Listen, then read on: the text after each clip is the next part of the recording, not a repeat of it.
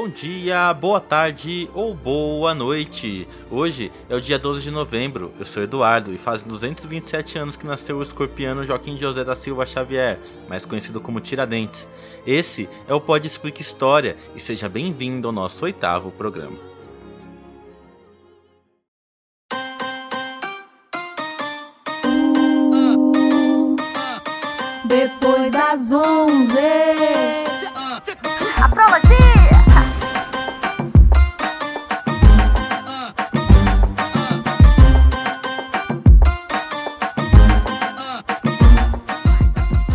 Antiga diz que assim na terra como no céu, um espelhamento que diversas sociedades dizem acreditar. E de fato somos restos de estrelas, como diz Carl Sagan. Mas será que as estrelas atuais influenciariam estas estrelas que já morreram? Sim, hoje vamos mexer num vespeiro. Senhoras e senhores, a história da astrologia. Uso a astrologia pra tudo, pra saber se a pessoa é do bem. Uso a astrologia pra tudo, e as fases da lua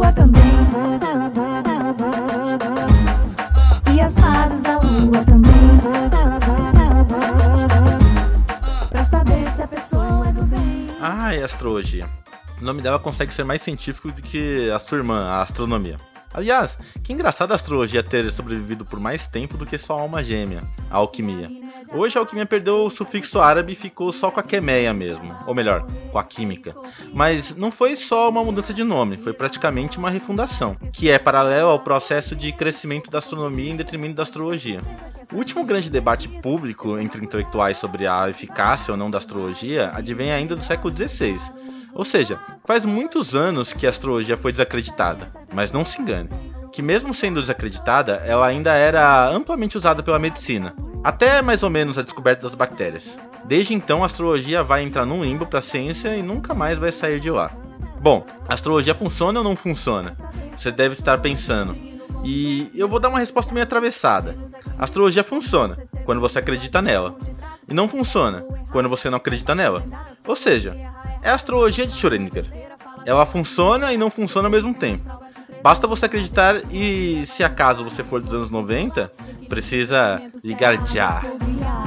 Uso astrologia pra tudo, pra saber se a pessoa é do bem. Uso astrologia pra tudo, e as fases da lua também.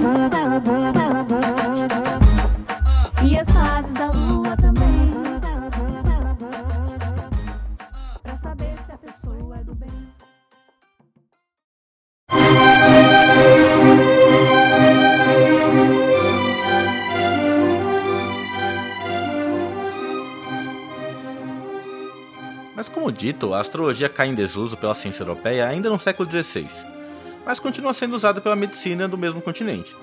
Ela desloca sua base de pensamento para dizer sobre o humano e, fundamentalmente, as suas entranhas. Tudo bem que hoje em dia eu prefiro tomar uma aspirina quando estou com dor de cabeça, ao invés de fazer meu mapa da revolução solar para tentar compensar com florais astronômicos a falta de energia que eu tenho. Mas acredite, durante muito tempo a opção da aspirina ou correlato a ela poderia te levar à morte com muito mais facilidade. A ciência europeia não entregava tantas ferramentas para dar fim às mazelas humanas, e nesse sentido, o conhecimento astrológico era mais eficaz do que a opção disponível naquele momento. Mas aí é criada um outro fenômeno, que é da astrologia moderna, o que convencionou chamar de horoscopismo. Esse termo não é da época, é claro. Isso aí é classificação do nosso tempo. Sinto lhe dizer, mas não dá para dizer que a astrologia conseguiu sobreviver ao duro impacto da invenção do telescópio. E desculpa dizer isso, mas a ciência astrológica sofreu um duríssimo golpe depois disso, dando espaço à crendice, mas não só isso, ao fenômeno da astrologia moderna que também é tido como o horoscopismo. Desde então, a astrologia entrou no processo moderno de estagnação, saindo dos aspectos físicos e migrando para os aspectos simbólicos. Ela deixa de ser eficaz para explicar o mundo, ela deixa de ser eficaz em curar doenças, e por fim, ela se torna um repositório de arquétipos humanos, chegando à astrologia psicológica e, nesse sentido, uma certa psicologia. Ou seja, mesmo os astrólogos de hoje querendo dizer que fazem astrologia de 4 mil anos atrás, na real mesmo isso é uma mentira deslavada. O que ele faz é um debate psicológico, ou psicanalítico, ou sei lá, às vezes filosófico. As pessoas buscam astrologia hoje para se entenderem, não para buscar curar doenças ou buscar o sentido do universo. Por isso mesmo, o ateuzinho chato, a astrologia também não reforça a Terra plana, ou mesmo a anticiência. É muito injusto pessoas a compararem ela com uma grande teoria da conspiração como essa. Acreditar na astrologia não te obriga necessariamente a não querer tomar vacina, a não ir ao médico, sei lá. E de fato, eu nunca vi ninguém se recusando de fazer o tratamento de seu câncer no médico, por exemplo, pois tem a fé inabalável que o mapa dela diz que essa doença vai desaparecer. Na Idade Média se tomavam poucos banhos, dos quais normalmente se usava a mesma água para banhar toda a família. O último a se banhar era o bebê, e logicamente a água já estava encardida com a sujeira dos demais. Não era incomum ter que verificar a água do banho se a criança estava lá, para justamente não jogar a água do banho fora com o bebê junto. E com a astrologia a gente precisa fazer o mesmo. Atacar a astrologia hoje é como jogar a água do banho com o bebê junto. E venhamos e convenhamos, não se deve fazer isso. Antes de eventuais ataques, eu digo que a astrologia hoje trabalha em um sentido muito mais amplo. Existem os astros, logicamente. Eles seguem a eclíptica, que é o caminho aparente que o Sol faz. A partir dessa eclíptica são tomadas observações astronômicas conhecidas como efemérides. A partir daí, vão retirar informações sobre o posicionamento dos diversos elementos dispersos pela eclíptica. Desde os planetas, e para astrologia o Sol e a Lua também são planetas, assim como a disposição de todas as constelações. A partir dessa efeméride é disposto cada elemento em um mapa de duas dimensões dispostos em roda. Nesta roda se direciona qual constelação que ascende, ou seja, se você olhar no horizonte leste, qual constelação da eclíptica está ascendendo. Com isso você terá algumas informações essenciais, já que é a partir do ascendente que se posiciona o tal mapa. Nele é possível representar uma infinidade de coisas. Existem as constelações, existem as casas, existem os planetas, existem os ascendentes, os descendentes e o meio do céu. Além disso, existem diferenças de arcos, planetas que interferem sobre outros em relação à sua angulação e pelo mesmo motivo planetas que ajudam os outros, ressaltando princípios que apagam ou ressaltam aspectos da sua vida e do seu signo solar. Em suma, o mapa astral consegue ter tantas informações e dessas informações você pode tirar tanta subinformação que é impossível uma pessoa ser igual a outra e ponto. Ou seja, qualquer indivíduo será único nele mesmo na maneira que tem tanta informação que o indivíduo pode ser qualquer coisa. E o perfil do observador é importante nesse sentido, porque ele consegue retirar qualquer, e eu disse absolutamente qualquer informação de um mapa astrológico que ele queira, podendo ser a informação boa ou ruim. E aí entra a psicologia e principalmente o astrólogo. Você precisa de alguém para ler o seu mapa, tanto para você, tanto com você. Nesse sentido, ele calibra com aquilo que você sente e quer, promovendo um processo que pode chegar ao autoconhecimento ou pode te jogar na desgraça, porque novamente vai depender muito das pessoas de como elas entendem. Nesse sentido, astrólogos não são cientistas, mas também não são psicólogos. Não é incomum astrólogos não saberem onde fica a eclíptica ou que tipo de eclíptica que ele usa.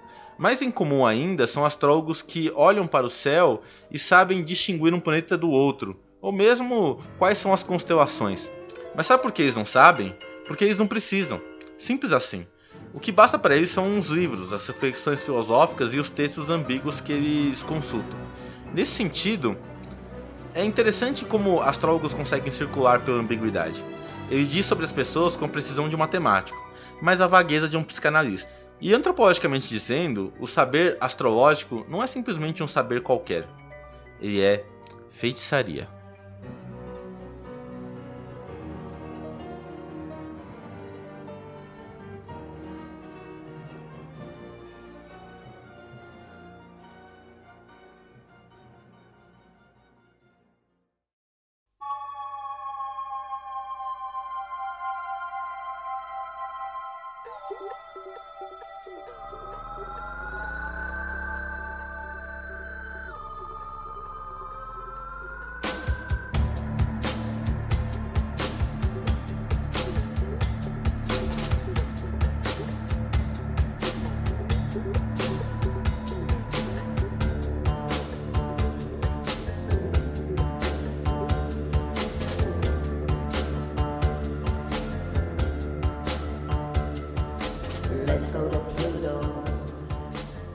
Bom, para antropologia, a ciência é uma forma de saber, ou seja, não é a única e de maneira nenhuma é a melhor ou mais confiável. Até porque uma das bases da ciência é não ser rígida, sendo que, se provado ao contrário, a ciência se altera. Beleza, eu disse que ela é um tipo de saber, mas quais são os outros? A ciência é um saber técnico, mas existem outras formas de saber que não se encaixam na noção de técnico. E vemos aí a feitiçaria e a magia. Feitiçaria na visão antropológica é um saber que busca interferir na vida das pessoas. Ela apresenta inúmeros procedimentos, pois o objetivo é dar a verdade a partir desse tanto de procedimento. Isso porque a interferência se dá na construção da ilusão sobre o real. Darei um exemplo de Lévi-Strauss, um importante antropólogo francês que observou indígenas brasileiros no Cerrado. Nele foi visto um processo de cura, de onde um pajé, aqui vou chamar só de feiticeiro, suga a doença da pessoa e escarra para fora. O feiticeiro em questão não escondeu o truque para o antropólogo. Secretamente ele colocava um chumaço de algodão na boca e depois cuspia ele. A pessoa se curava depois de alguns dias. O que aconteceu é que o truque dele começou a parar de fazer efeito, uma vez que um segundo feiticeiro, inclusive concorrente do primeiro, aprimorou a técnica. Nessa nova técnica, ele colocava uma pequena lâmina escondida na boca e realizava um pequeno sangramento na gengiva. Aquele pouquinho de sangue já era o suficiente para o feiticeiro concorrente cuspir uma bola sanguínea monstruosamente nojenta, dizendo ter retirado muito mais doença. A pessoa se curava mais rápido com o segundo método do que com o primeiro. Pelo menos foi o que notou o antropólogo. O que acontecia de fato é que a cura ocorria por um complexo ritual, onde a pessoa a ser curada deveria ser convencida do mesmo. E é bem óbvio perceber que quem cura é a própria pessoa, e não o feiticeiro. Isso que é feitiçaria, você interferir na realidade mental de uma outra pessoa a ponto de a outra pessoa, pela crença dela mesmo, ver o que o feiticeiro assim quer que ela veja. A psicanálise atua da mesma forma, ou mesmo a psicologia, dependendo do ramo. Quando você tem algum problema, quem cura esse problema é você mesmo, contando a sua narrativa estabelecendo o sentido e nexo causal à sua memória. Você entende o que entendi, estabelece nome para os seus demônios e com isso você se livra deles. No podcast da história do medo, eu falo mais disso. Se caso você ficou boiando aí. Uau, então você me diz, ah é? Quer dizer que a psicanálise é feitiçaria? E eu respondo sim, mas também não. A psicanálise clínica, com certeza, pois o método funciona da mesma forma. Agora, venhamos e convenhamos, se uma coisa funciona, por que caralhas que você vai querer desfazer ela? Quem disse que a ciência é a única forma de conhecer o mundo? Quem disse que o método científico é infalível e só com ele nós teremos a felicidade? Na real, a gente tem muito o que aprender na vida. Como diria Shakespeare, há muito mais sobre o céu e a terra que a nossa van filosofia pode sonhar. E a gente tem muito que ganhar quando temos a integração de saberes, ok?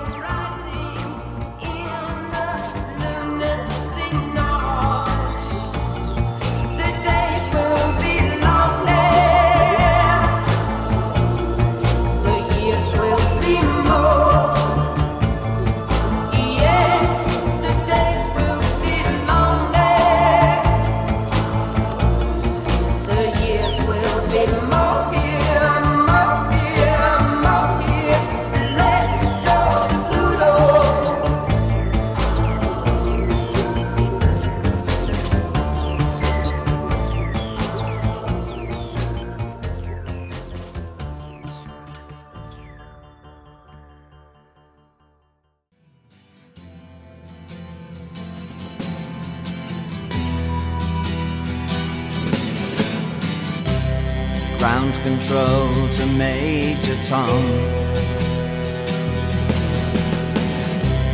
Ground control to Major Tom. Take your protein pills and Mas assim, só porque a astrologia horoscopista não é uma ciência, não quer dizer que a astrologia não seja. A astrologia já foi muito importante para entender o mundo e a realidade. Ou seja, ela era uma ciência essencial, digo mais, ela era fundamental para a vida das pessoas em outros tempos. De onde surgiu a astrologia? A astrologia é um dos importantes aspectos da ciência. A gente pensa que a ciência vem da indução, misturada com aquele princípio da navalha de Ockham. Na real, como eu vejo as pessoas usando esse termo erroneamente por aí? E para você que não sabe o que é navalha de Ockham, ou mesmo indução, cabe uma explicação rápida. A navalha de Ockham é um princípio lógico que diz que a explicação de um fenômeno deve passar pelo menor número de premissas. E premissas são afirmações lógicas. E aí que entra algo interessante. A navalha não diz que o que é mais simples é mais correto. Ela só diz que se eu tenho que explicar demais uma coisa, é porque essa coisa não é correta. Quer dizer, não pode ser correta, já que ele não estabelece plenamente o regime da verdade. O regime de verdade na navalha mora justamente na confirmação de três ou mais pessoas das mesmas premissas. Já a indução, ou método indutivo, é quando é considerado a partir de vários casos particulares uma lei geral. Muito entre aspas, as pessoas de modo geral acreditam no quê? Que os cientistas ficam testando a realidade a todo momento para depois retirar informações gerais, produzir leis a partir de princípios lógicos muito simples. Na moralzinha mesmo, se você é cientista e faz isso, sinto muito, mas você está fazendo errado. A ciência parte de um paradigma. Esse paradigma vai reforçar a construção de uma teoria e a teoria vai gerar hipóteses e essas hipóteses serão testadas. Ou seja, não é a realidade que molda a ciência, mas justamente o contrário. Em ciência, inclusive, a gente trabalha com o aperfeiçoamento de ilusões para calibrar a realidade. Com ilusões mais precisas, é capaz de se pensar com mais propriedade e rigidez. Se você não entendeu o que eu quero dizer com ilusões, estas podem ser vários tipos de coisas. Hoje em dia se usa muito o numerário. Números para se entender a realidade. O número é uma representação de quantidade.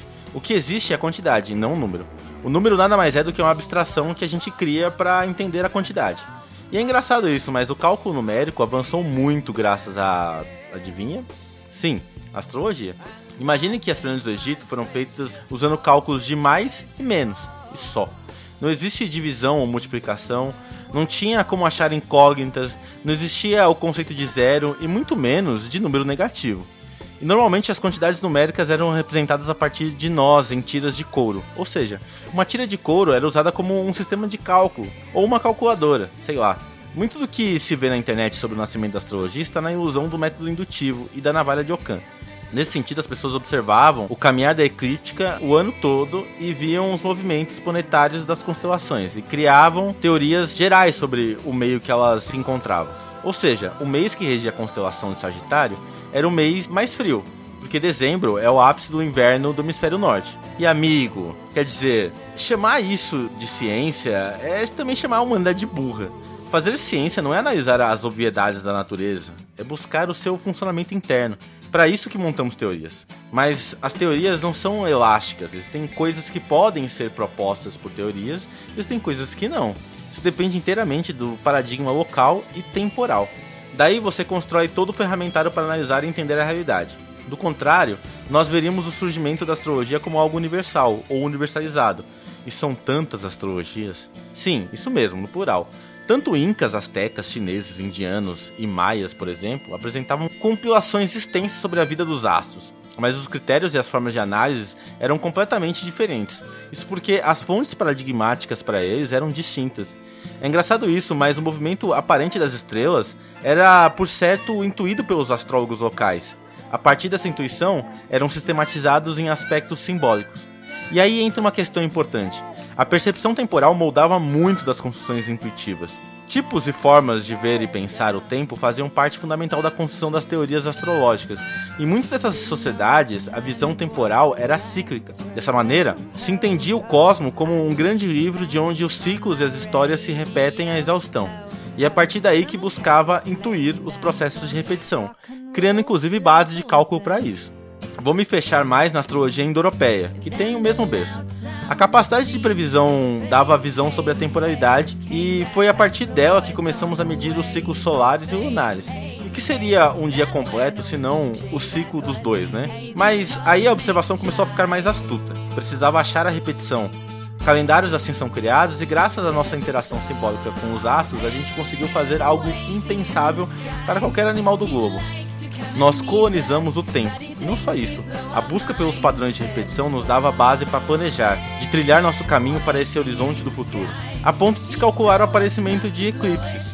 A própria construção do mapa astrológico atual, a de círculos representando o céu de uma maneira 2D, é senão uma representação temporal circular, cuja noção vai nos dar os primeiros cálculos sobre círculos. O número pi vai advir daí, com isso as formas sagradas da geometria. A cidade de São Paulo, por exemplo, foi fundada a partir de parâmetros astrológicos e geométricos que obedeciam os desígnios celestes e, por que não, de Deus. Chegamos ao fim com os desígnios maiores da ciência.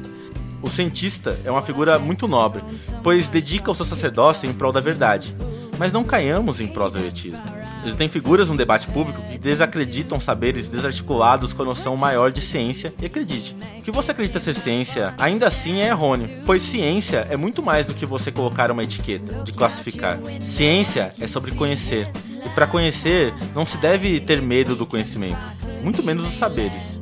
O bom cientista é aquele que não trata de combater outras formas de saber, mas que combate a desinformação. There's a starman waiting in the sky. He'd like to come and meet us, but he thinks he'd blow our minds. There's a starman waiting in the sky. He's told us not to blow it, cause he knows it's all worth